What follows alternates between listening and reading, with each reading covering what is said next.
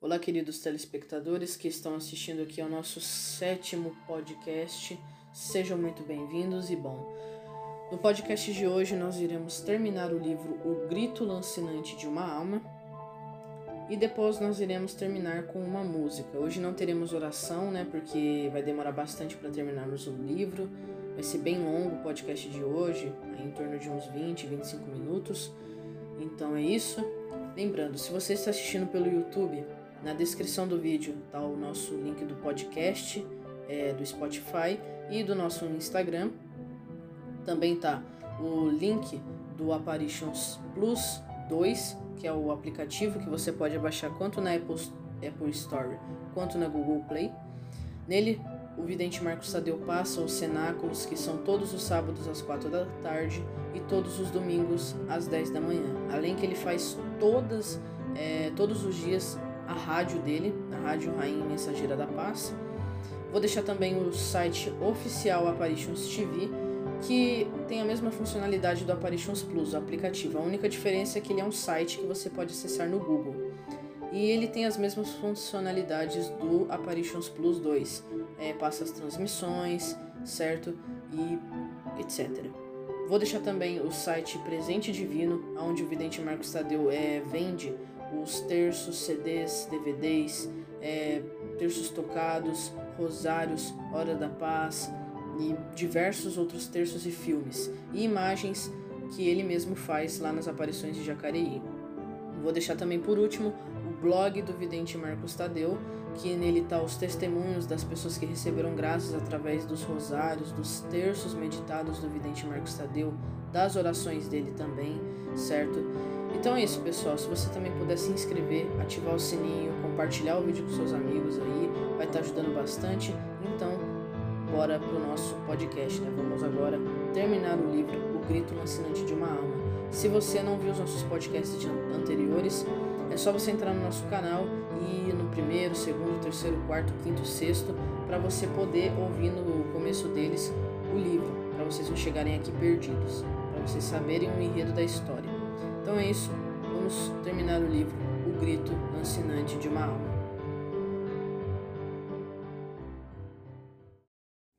Mas por que lhe conto isto? Para relatar como me afastei definitivamente de Deus. Não que eu e Max tenhamos muitas vezes chegado aos extremos da familiaridade.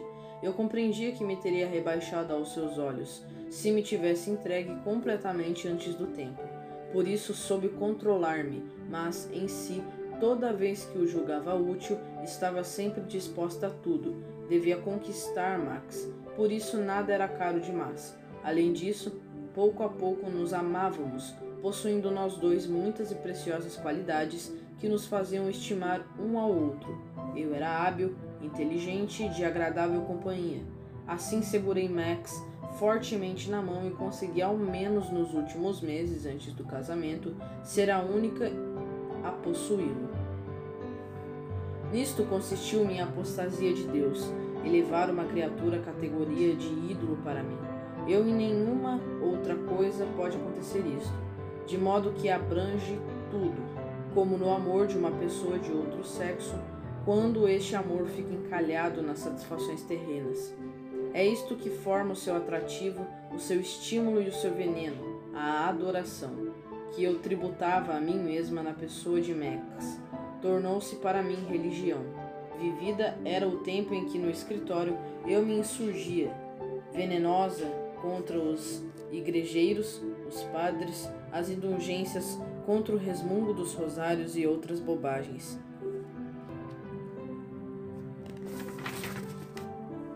Você procurou, mais ou menos argutamente, tomar a defesa de tais coisas sem desconfiar, aparentemente, que no mais íntimo do, do meu ser não se tratava, na verdade, destas coisas.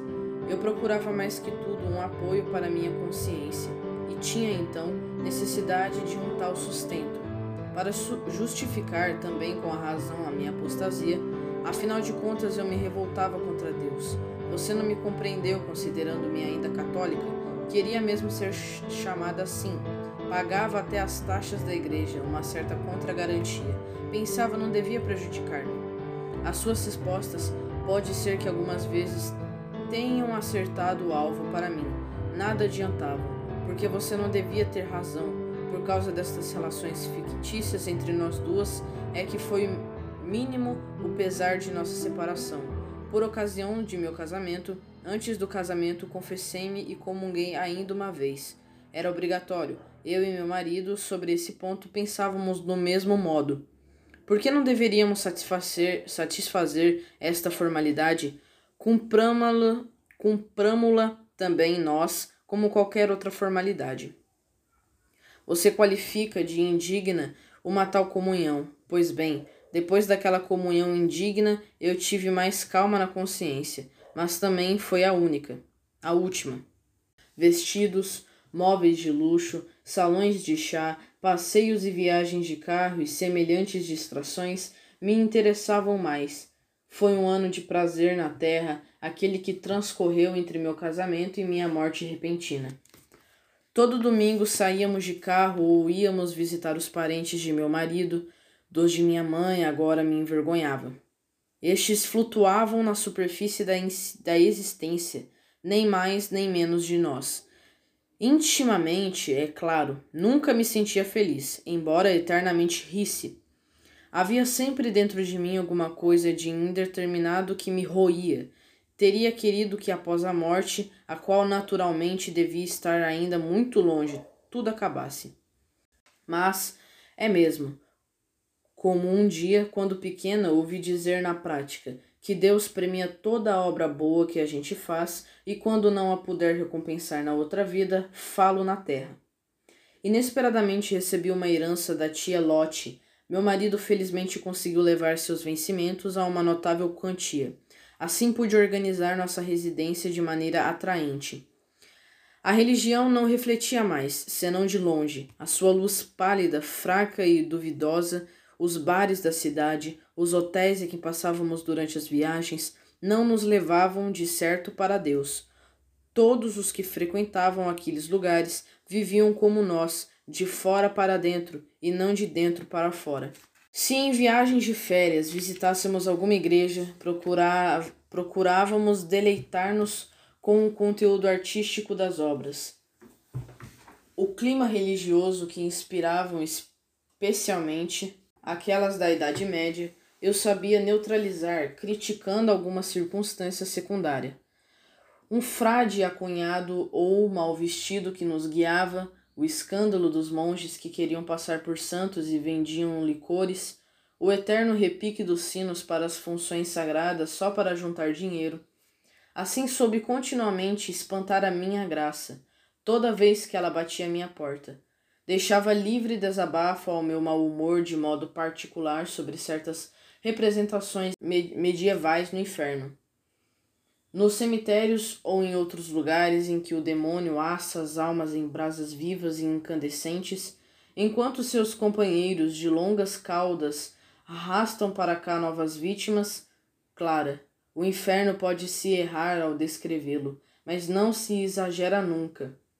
O fogo do inferno eu sempre o ataquei decisivamente, você sabe, como durante uma discussão a respeito, lhe coloquei um fósforo diante do nariz e lhe perguntei com sarcasmo: Tem este cheiro? Você apagou depressa a chama. Aqui ninguém a apaga. E eu lhe digo: o fogo de que se fala na Bíblia não significa tormento de consciência. Não. O fogo é fogo. E deve-se entender literalmente aquilo que disse ele: Afastai-vos de mim, malditos, para o fogo eterno. Literalmente. Como pode o espírito ser atingido pelo fogo material? pergunta você. Como sua alma, como pode sua alma sofrer na terra quando você coloca seu dedo no fogo? A alma de fato não queima. No entanto, que tormento experimenta o indivíduo todo de modo análogo. Nós não estamos espiritualmente ligados ao fogo, segundo a nossa natureza e segundo as nossas faculdades. Nossa alma está privada do seu natural, bater de asas. Nós não podemos pensar aquilo que queremos. Não olhe com espanto para estas linhas de estado que para vocês não significa nada. Me queima sem me consumir. Nosso maior tormento consiste em saber que nós jamais veremos a Deus. Como pode isso atormentar tanto uma vez que na terra a gente fica tão indiferente, enquanto o punhal está sobre a mesa, nos deixa indiferente. Vê-se que está bem afiado, mas não o experimentamos. Enfie este punhal na sua carne e você começará a gritar de dor. Nós aqui sentimos a perda de Deus, antes somente pensávamos nela. Nem todas as almas so sofrem igual em igual medida. Com quanto maior maldade e quanto mais sistematicamente uma pessoa pecou, tanto mais grave pesa sobre ela a perda de Deus e tanto mais sufoca a criatura de que ela abusou. Os católicos condenados sofrem muito mais do que os de outras religiões, porque estes geralmente receberam e desprezaram mais graças e mais luz.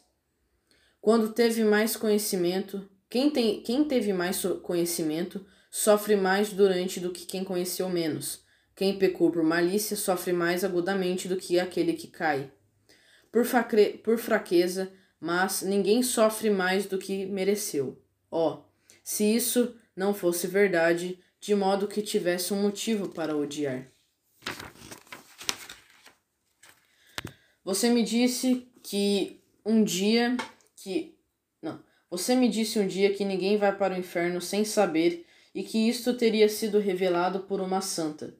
Eu me rio disso, mas depois me escondi atrás dessa declaração. Qual nada em caso de necessidade, haverá bastante tempo para voltar atrás. Me dizia secretamente. E é verdade. Realmente, antes de meu inesperado fim, eu não conhecia o inferno como ele é. Nenhum mortal o conhece. Mas eu tinha plena consciência: se morres, vás, vais no mundo do além, rápida como uma flecha. Contra Deus sofrerás consequências. Eu não dei um passo sequer para trás, como já disse, porque estava dominada pelo hábito, impelida por aquela conformidade pela qual os homens, quanto mais envelhecem, tanto mais agem em uma mesma direção. Minha morte foi assim. Há uma semana falo conforme a conta de vocês, porque com relação à dor, poderia dizer que já faz dez anos que queimo no inferno. Há uma semana, portanto, meu marido e eu fizemos um passeio de domingo, o último para mim. O dia surgiu radiante, sentia-me bem como nunca. Invadiu-me um sinistro sentimento de felicidade que serpejou em mim durante todo o dia. Quando de repente, na volta, meu marido foi ofuscado por um carro que vinha em alta velocidade. Perdeu o controle. Jesus me saiu dos lábios como um arrepio, não como oração, só como grito. Uma dor lancinante invadiu-me toda, comparado com a de agora, uma coisa à toa. Logo perdi os sentidos. Estranho, naquela manhã surgiu em mim de modo inexplicável este pensamento: Poderias ainda uma vez ir à missa? Insistente como um pedido. Claro e absoluto o meu não partiu o fio dos pensamentos. Com estas coisas é preciso acabar de uma vez. Arco com todas as consequências. Agora as sofro. Isto que aconteceu após minha morte, você já o saberá.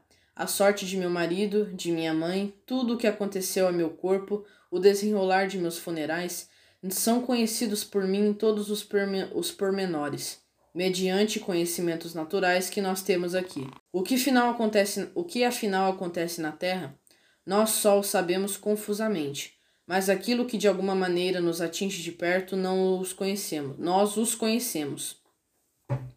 Assim vejo também onde você passa seu tempo. Eu mesma me acordei inesperadamente da escuridão. No instante de minha morte, vi como inundada por uma luz deslumbrante foi no lugar mesmo onde já via meu, meu corpo. Aconteceu como em um teatro, quando na sala de repente se apagam as luzes. O pano de boca se rasga rumorosamente e se abre uma cena inesperada, horrivelmente iluminada a cena de minha vida. Como em um espelho, minha alma se mostrou a mim mesma. As graças desprezadas da juventude até o último não diante de Deus eu me sentia como um assassino diante do qual, durante o processo judiciário, é levada sua vítima desfalecida. Arrepender-me? Nunca. Envergonhar-me? Tão pouco.